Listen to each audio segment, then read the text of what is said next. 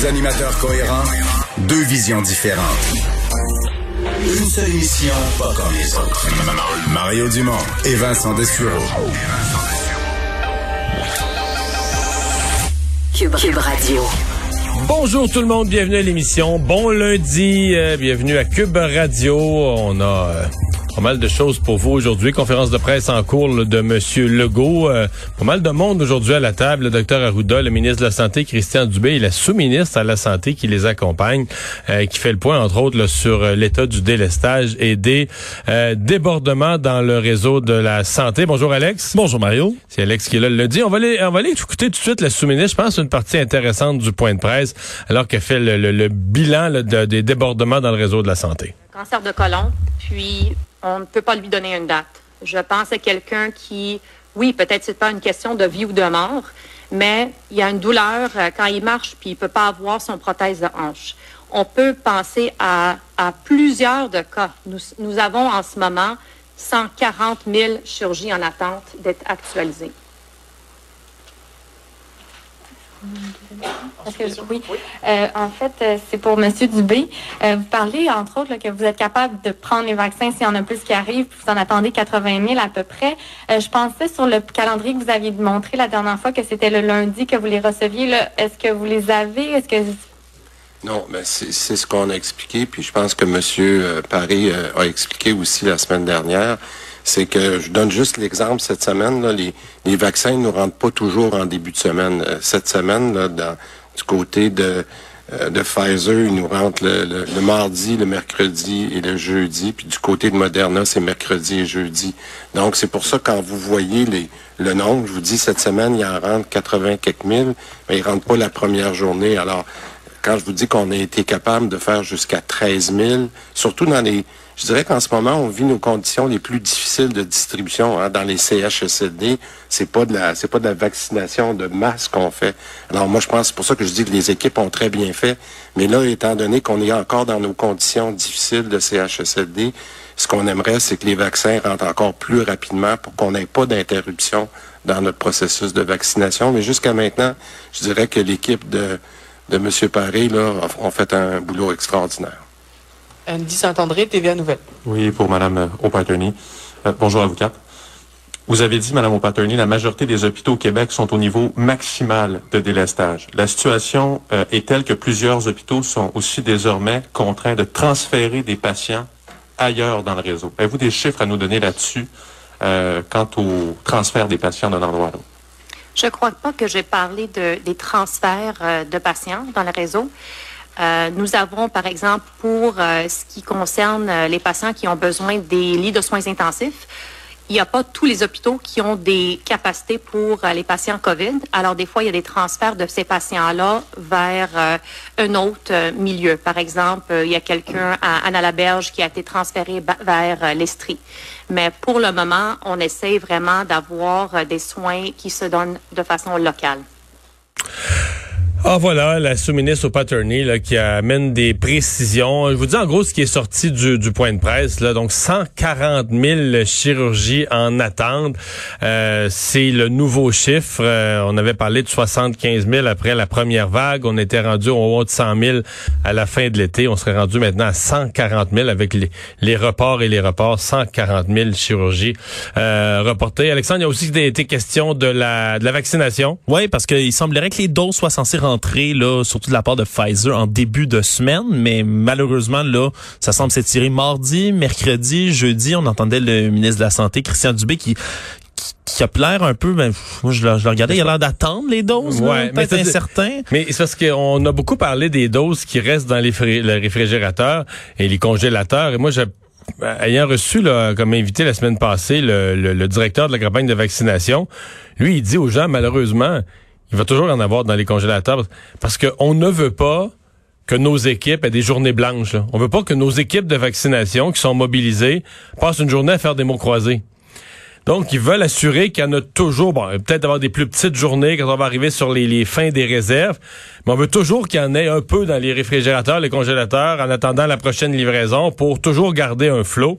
Exemple, aujourd'hui, on n'a pas, on pas de livraison le lundi. Fait que, tu sais, si t'avais vidé, si t'étais arrivé à zéro hier soir, ben là, aujourd'hui, tes équipes de vaccination. ils feraient rien, ils se tourneraient les pouces. Ils se tourneraient les pouces, c'est ça. Donc, c'est ce qu'on veut éviter. Oui, puis euh, les doses continuent à, quand même à être distribuées à un certain rythme. Là, et pour donner une idée, là, c'était 8400 doses de vaccins qui étaient administrées dans la journée d'hier, par exemple. ça va quand même rondement. Dans les CHSLD, on est à la moitié des gens vaccinés. Ils ont dit que dans deux semaines, tous les, euh, tous les, toutes les personnes hébergées en CHSLD, tous les aînés hébergés en CHSLD seront euh, hébergés. Par ailleurs, en tout début de conférence de presse, M. Legault avait fait le point sur euh, les arrestations. Il y en a eu pas mal, là, hein, quand même, ouais, pour parfois des arrestations. Les contraventions, je devrais dire. Oui, contraventions, constats d'infraction qui sont remis. 740 déjà depuis le début du couvre-feu qui est survenu dans la nuit de samedi soir. Juste à Montréal, 82 constats d'infraction, dont un qui a fait beaucoup jaser parce qu'il était remis une personnes en situation d'itinérance. Cependant, on n'a aucune idée là dans quel contexte ça a été remis. Puis la, la police de Montréal qui continue à dire qu'ils sont euh, indulgents avec la population itinérante, euh, sachant qu'ils sont dans une situation très précaire. Évidemment, c'est des amendes qui ont été remises à toutes les personnes qui étaient dehors après 20 heures, qui n'avaient pas un motif valable de se promener. Des amendes de 1550 dollars chacun. Euh, à Québec aussi, là, une vingtaine de constats d'infraction de la nuit de dimanche à lundi, une trentaine entre samedi et dimanche. Donc, 740 quand même concerne d'infraction. Puis tu sais, ça, ça doit pas compter les gens qui ont été seulement contrôlés puis euh, ben, moi, on a laissé aller. Moi, ce que je pense, c'est que par rapport à toutes les autres mesures avant, euh, parce que l'impression générale, c'est que la mesure a été respectée comme jamais. Il y avait pas de monde, c'était vide dans les rues. Mais c'est que c'est justement les contrevenants peuvent plus se fondre dans la foule. Non, effectivement, c'est pas mal plus difficile de, de passer inaperçu. Si t'es tout seul sur l'autoroute, puis tu croises la police, le policier a pas son attention euh, distribuée entre 30 véhicules. Il y en a un. Il y en a pas mal juste un qui se déplace, les lumières allumées. C'est euh, c'est plus facile d'identifier certainement certainement les gens comme ça. Tu sais, c'est vraiment. Alors ça fait beaucoup de constats d'infraction déjà remis, ce qui prouve certainement que le couvre-feu, dans une certaine mesure, fonctionne. Il va falloir attendre pour le. Qui confirme les cas. Ouais, mais ce qui confirme que les policiers ne sont pas du tout en mode de cette fois-ci avertissement. Euh, j'ai quand même vu qu'il y a certains policiers qui disent avoir croisé des gens qui ont reçu la contravention et qui ont fourni comme excuse qu'ils étaient au courant de rien. Euh, des gens qui disent... C'est difficile à croire. Hein, on ne suit pas l'actualité, on n'a pas de téléphone intelligent. Non, on n'est plus à l'époque des crieurs de rue, des crieurs publics qui viennent annoncer oh yeah, oh confinement samedi.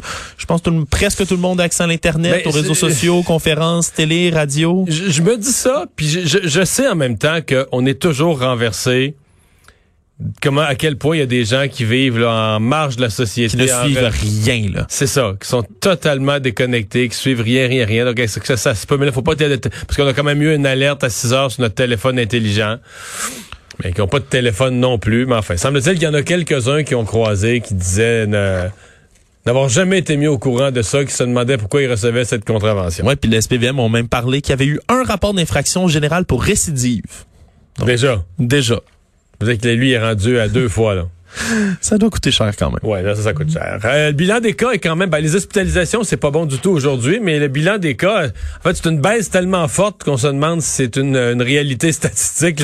Ouais, c'est souvent des anomalies quand on voit un résultat comme celui-là. Là, 1869 nouveaux cas euh, aujourd'hui. C'est les hospitalisations, tu le dis, là, qui vraiment font un peu plus peur. C'est 56 nouvelles personnes hospitalisées, 51 décès. Là, on est vraiment dans une moyenne de la cinquantaine de décès depuis une semaine. Là, 8 nouvelles personnes aux soins intensif. Donc, c'est c'est certain. On peut se demander si c'est une anomalie. En même temps, hier, c'était 2588 nouveaux cas. Mais c'était ça euh, depuis quelques jours, là, 2500. 3000, 2500. il y a eu une journée à 3500, mais je pense que ça, c'était une anomalie statistique à l'autre extrême. Là. Semble-t-il mhm. qu'il y avait à Montréal un nombre absolument anormal de cas qui pouvait ressembler plus à quelques quelques chiffres des derniers jours qui ont été qui se sont accumulés quelque part dans une euh, dans un ordinateur. Il faut, faut pas s'emballer là de ce 1869 cas aujourd'hui à moins que ça devienne évidemment ben, dans les prochains jours une. On en rêve là. On en rêve. on en rêve que ça que ça baisse, évidemment que les mesures commencent euh, à faire effet, mais disons que le confinement n'est effectif que depuis là deux trois jours.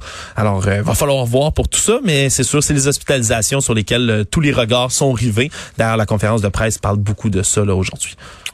Euh, le député euh, Harold Lebel, le député de Rimouski, qui revenait devant le tribunal ce matin, ça n'a pas été trop long, trop compliqué. Là? Non, non, c'est vraiment des formalités, là, dit-on, qu'il y avait euh, entre les deux parties et le juge concernant la communication, entre autres, de certains éléments de preuve. Le Harold Lebel, qui est désormais le député indépendant depuis qu'il a été expulsé du caucus du Parti québécois, qui comparaissait là, à, en visioconférence, donc à distance. ce qu'on a appris, par contre, de plus intéressant, c'est que, selon son avocat, son client va plaider non coupable à l'accusation d'agression sexuelle qui est portée contre lui. Euh, ils vont être de retour en cours le 16 février. C'est là qu'ils vont décider, entre autres, s'il y a pour un procès devant un juge seul ou devant juge et jury. Donc, euh, vraiment, là, on parlait également d'assouplir certaines conditions qu'il avait à respecter. Mais là, parce qu'il semble qu'il y a une condition euh, qui est qu'il ne peut pas se retrouver dans le même bâtiment que la présumée victime. Or, la présumée victime, avec ce qui a déjà été dit, c'est une personne qui est à l'Assemblée nationale. Une autre élue de surcroît, sur les informations. Donc, euh, c'est ça. Donc, ça compliquerait. Lui dit, en voulant rester un député indépendant, il faut qu'il puisse jouer son rôle. Alors, comment la Cour va administrer une situation? On s'entend que c'est quelque chose de très, très, très particulier. Là. Oh oui, c'est vraiment un cas, unique. Puis il y a toujours une ordonnance de la Cour qui protège l'identité de la présumée victime. C'est évidemment pour ça qu'on ne nomme personne. Mais vraiment, c'est sûr, c'est spécial comme situation. Surtout, là, c'est pas juste dans le même bâtiment. S'il siège, puis si évidemment l'Assemblée nationale est ramenée à siéger en présentiel, d'ailleurs, c'est même pas juste le même bâtiment, c'est la même pièce. Oui, absolument. Donc, à suivre. Euh, ben évidemment, on s'en va aux États-Unis où euh, il y a eu euh, pas mal de pas mal de brasses camarades encore aujourd'hui, mais les démocrates qui ont le pied sur l'accélérateur pour ce qui est de faire sauter Donald Trump, même s'il lui reste seulement neuf jours en théorie. Absolument. Là, ils vont de l'avant pour l'espèce de double double procédure qu'ils veulent entamer pour évidemment faire sauter le président Donald Trump de ses fonctions. là, on a on commencé à d'ailleurs les, les procédures pour une seconde destitution envers lui pour incitation à la violence.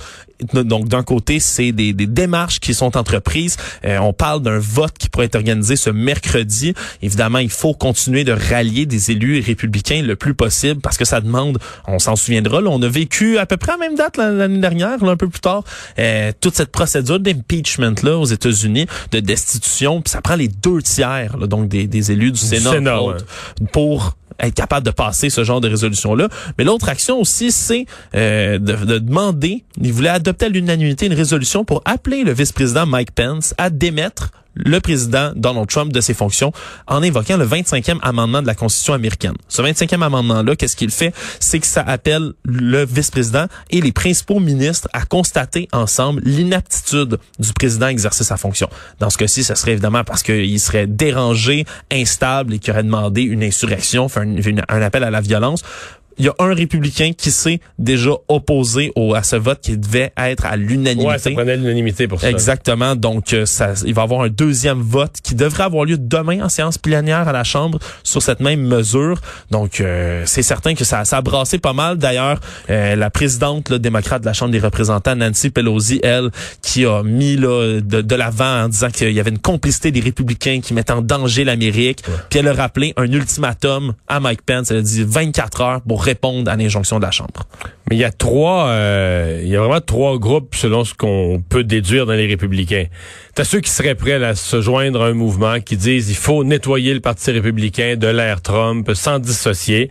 Euh, T'as ceux qui veulent pas du tout, qui veulent protéger Trump. En fait, ils veulent surtout protéger leur euh, leur estime auprès des, des, des, fanatiques de Trump qui savent qu'il y a parmi leurs électeurs des gens qui aiment beaucoup Donald Trump et que s'ils le trahissent, ces électeurs-là pourraient leur en tenir rigueur. Puis un troisième groupe qui espère encore trouver une façon au cours des neuf prochains jours d'éviter le débat. Là.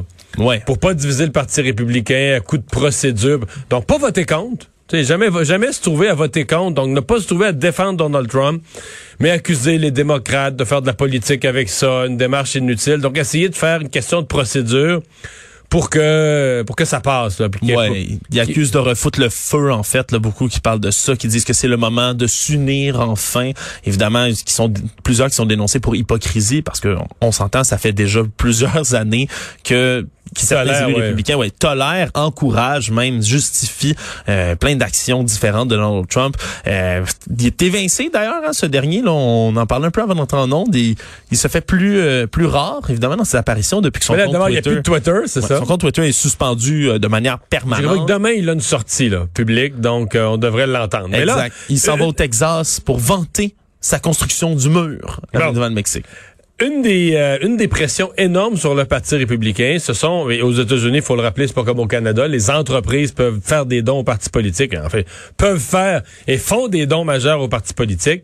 Et donc il y a plusieurs plusieurs, j'ai vu la liste tout à l'heure des entreprises qui menacent le Parti républicain euh, de cesser les dons pour une période de plusieurs mois dans certains cas si le parti ne se détache pas de Donald Trump, ne se dissocie pas des événements survenus la semaine passée. Ouais, on avait déjà vu là tout d'abord évidemment après que Twitter ait agi pour suspendre le compte, c'est la plateforme de vente en ligne Shopify qui a fermé les pages qui vendaient des articles qui étaient liés à la campagne de Donald Trump. Puis ça, on sait qu'il y en avait beaucoup des pages qui vendaient les puis on on a qu'à voir évidemment les, les images de l'insurrection qui était qui est arrivée au Capitole la semaine dernière pour voir tous ces chandails, drapeaux, Casquettes. casquettes, chapeaux, euh, Make America Great Again, Trump My President, euh, toutes sortes de produits qui vont ben, des, des plus ordinaires, si on veut, là, de, de la fameuse casquette MAGA jusqu'aux produits un peu plus, disons, controversés. Les fameux chandails qu'on avait vus de guerre civile euh, du 6 janvier qui avaient été faits par certaines personnes. Euh, puis il y a plusieurs sites également là, qui prennent des mesures, pas juste Spotify, pour euh, enfin, Shopify, pardonnez-moi, pour euh, enlever ces différents produits-là qui sont euh, qui sont d'ailleurs très controversés. On avait vu le fameux chandail Camp Auschwitz qui était porté par Ben oui. quelqu'un, par un Mais insurrectionniste. ça, est-ce que ça se vendait dans les sites de Trump? non, pas dans les Non, sites de Trump, ça. mais il y a des mesures qui sont là, pris en, en Pour en plus vendre ça. pour plus vendre ce genre d'objet-là. Ça a été dénoncé par plusieurs. Euh, dans la liste aussi des entreprises, les hôtelleries Marriott, qui sont une grande chaîne d'hôtels qui ont cessé, même chose, les, les financements. L'assureur santé Blue Cross Blue Shield, énorme au- également aux États-Unis, qui finance plus. La banque JP Morgan Chase, qui met en suspens leurs dons, mais à tous les responsables politiques américains. Ça, c'est démocrate comme républicain euh, pour l'instant. Mais là, surtout, le dernier en liste, c'est le spécialiste américain du paiement en ligne Stripe, qui a annoncé qu'ils vont cesser les transactions sur le site de campagne de Donald Trump. En gros, ce sont eux qui hébergent tout le mode de paiement pour donner de l'argent à la campagne de Trump.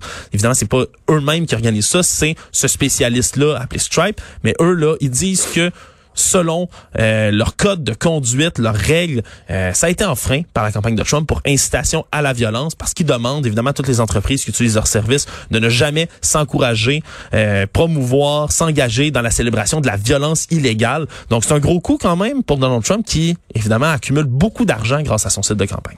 Et il y a aussi euh, pour Donald Trump le défi de communiquer avec euh, avec ses, ses, ses, ses fanatiques, avec ses supporters. Euh, bon, Twitter c'est fini, euh, Facebook, Instagram c'est fini aussi.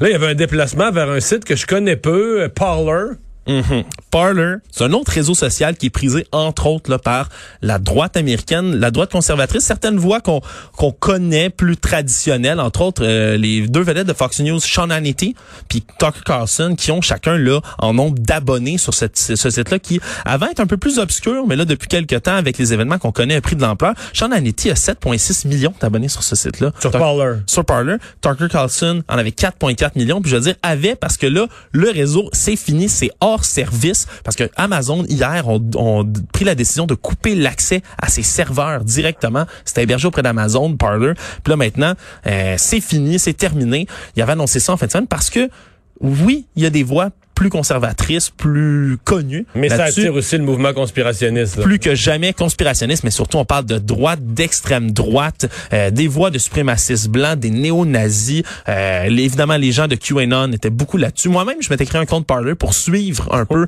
ce qui s'y passait là. Il y a de cela Parce euh, que tu les espionnes partout où ils sont. J'essaie de voir effectivement qu'est-ce qu'ils vont dire. Puis ce qui m'amenait d'ailleurs à être un peu cynique quand la semaine dernière, euh, après une courte enquête, là, on parlait que les autorités du Capitole de sécurité ne pouvaient pas prévoir euh, une insurrection comme ça le 6 janvier, alors que c'était partout sur tous ces réseaux-là, euh, que c'est le genre de truc qui allait, qui allait arriver. Ils ont porté plainte contre Amazon Parler parce qu'ils disent que, euh, évidemment, là, ça n'a aucun sens. C'est une décision qui est motivée par des motifs politiques, euh, qui veulent réduire la concurrence au bénéfice de Twitter, que tous les, les géants de la technologie s'allient ensemble. Bref, ça a été dénoncé, ils ont porté plainte, mais c'est c'est un autre gros coup quand même là pour euh, les, les, supporters de Trump, les suivants plus fanatiques qui utilisaient cette plateforme-là pour communiquer. On veut vraiment couper accès là à tous ceux qui pourraient là, se regrouper pour fomenter d'autres violences, parce que ça inquiète. Là, puis dans plusieurs États aussi, on s'inquiétait euh, qu'il y ait peut-être là des protestations, manifestations. Mais là, il, essaie d'en organiser pour la semaine prochaine, si je comprends bien, là, des manifestations dans chacune des capitales des États. Ben. Dans chacune des capitales, puis aussi même l'inauguration s'en vient. On parle de la sécurité va être archi importante. Donc, euh, c'est certain qu'il y, en a qui appellent à se reprendre le vin pour monter une fois de plus une nouvelle volonté. Mais là, les options se font quand même limitées, mais sur les forums, sur le web, il y a toujours moyen de moyenner. Euh, donc, euh, c'est une hydre à, plusieurs têtes. On en coupe une, il y en a deux qui repoussent, mais mm. Parler qui tombe, disons que ça porte un autre dur coup. Et Madame qui est sortie de son silence. Oui, Melania Trump. Qui doit pas être très heureuse. Ben ça, je, moi, on peut essayer de présumer de son humeur, mais disons qu'elle était silencieuse hein, depuis complètement silence radio depuis les violences du Capitole. Elle a finalement réagi aujourd'hui dans une lettre qui a été publiée sur le site de la Maison Blanche, dans laquelle elle condamne les attaques, les violences. Elle dit que ça a aucun sens. Évidemment, elle n'évoque jamais le fait que ce soit des partisans de son mari. Jamais, jamais elle n'en fait mention. Mais elle profite aussi de ce courrier-là pour dénoncer les ragots salaces, les attaques personnelles et les accusations trompeuses qui la visent mais elle précise jamais de, quoi elle parle, de quels épisodes elle fait référence. Donc, ça a levé plus d'interrogations qu'autre chose auprès des différents médias parce qu'on se, on se demande de quelle attaque personnelle elle parle. J'imagine c'est peut-être de la du harcèlement sur les réseaux sociaux ou autre dont elle se dit victime. Mais bref, c'était, on, disons que ça faisait un bout qu'on attendait sa réaction parce que règle générale, les premières dames des États-Unis ont quand même une parole qui est écoutée, qui est entendue, surtout lors d'événements dramatiques comme ceux-là. Là, c'est juste que c'est un appel. Un appel au calme plus que bizarre. Là. Ouais, un appel à l'unité plus que bizarre. Encore une fois, oui. Euh, et finalement, ben sur le site du, euh, du département d'État, c'est une curiosité. Euh, est-ce que c'est une curiosité politique, informatique? Est-ce que c'est un, un hameçonnage, un hacker qui l'a rejoint un tour? On se pose la question parce que ça, ça a été rapporté quelques, à quelques endroits sur Twitter, puis je vais t'en parler parce que je trouvais ça intéressant. Euh, sur le site directement donc du US Department of State où euh, on s'entend que c'est pas que c'est pas qu'un moyen site internet important et officiel. C'est un très gros site important et officiel. Euh, puis il y, y, a des pages évidemment comme sur le site de l'Assemblée nationale ici, mais évidemment beaucoup plus gros où on peut voir l'espèce de d'historique si on veut là des, évidemment des élus mais surtout des présidents et sur la page de Donald J Trump le président des États-Unis on parle de, de son de son mandat mais qui terminerait, c'est comme une petite notification qui a été ajoutée dans le bas de la page, que son mandat terminerait aujourd'hui, le 11 janvier 2021, à 19h39 et 54 secondes ce soir. Ah, c'est une inscription à la une, ben à la une, de la page Donald Trump, sur la page Donald Trump. Comme quoi son mandat se terminerait ce soir à 19h39. Est-ce que c'est un bug informatique ou est-ce que c'est encore euh, peut-être plus plausible un hack? quelqu'un qui aurait piraté le site pour venir déposer cette espèce d'annotation là. Quoi qu'il en soit, évidemment ça évidemment ça alimente les ragots, mais même les complots comme quoi peut-être que il va il va se résigner aujourd'hui à s'en aller, euh, il va démissionner, peut-être on on le sait toujours pas, évidemment, on pense que c'est plus des ragots, c'est peut-être un bug informatique, mais c'est une curiosité quand même qui a attiré l'attention des gens sur Twitter aujourd'hui. Merci Alex.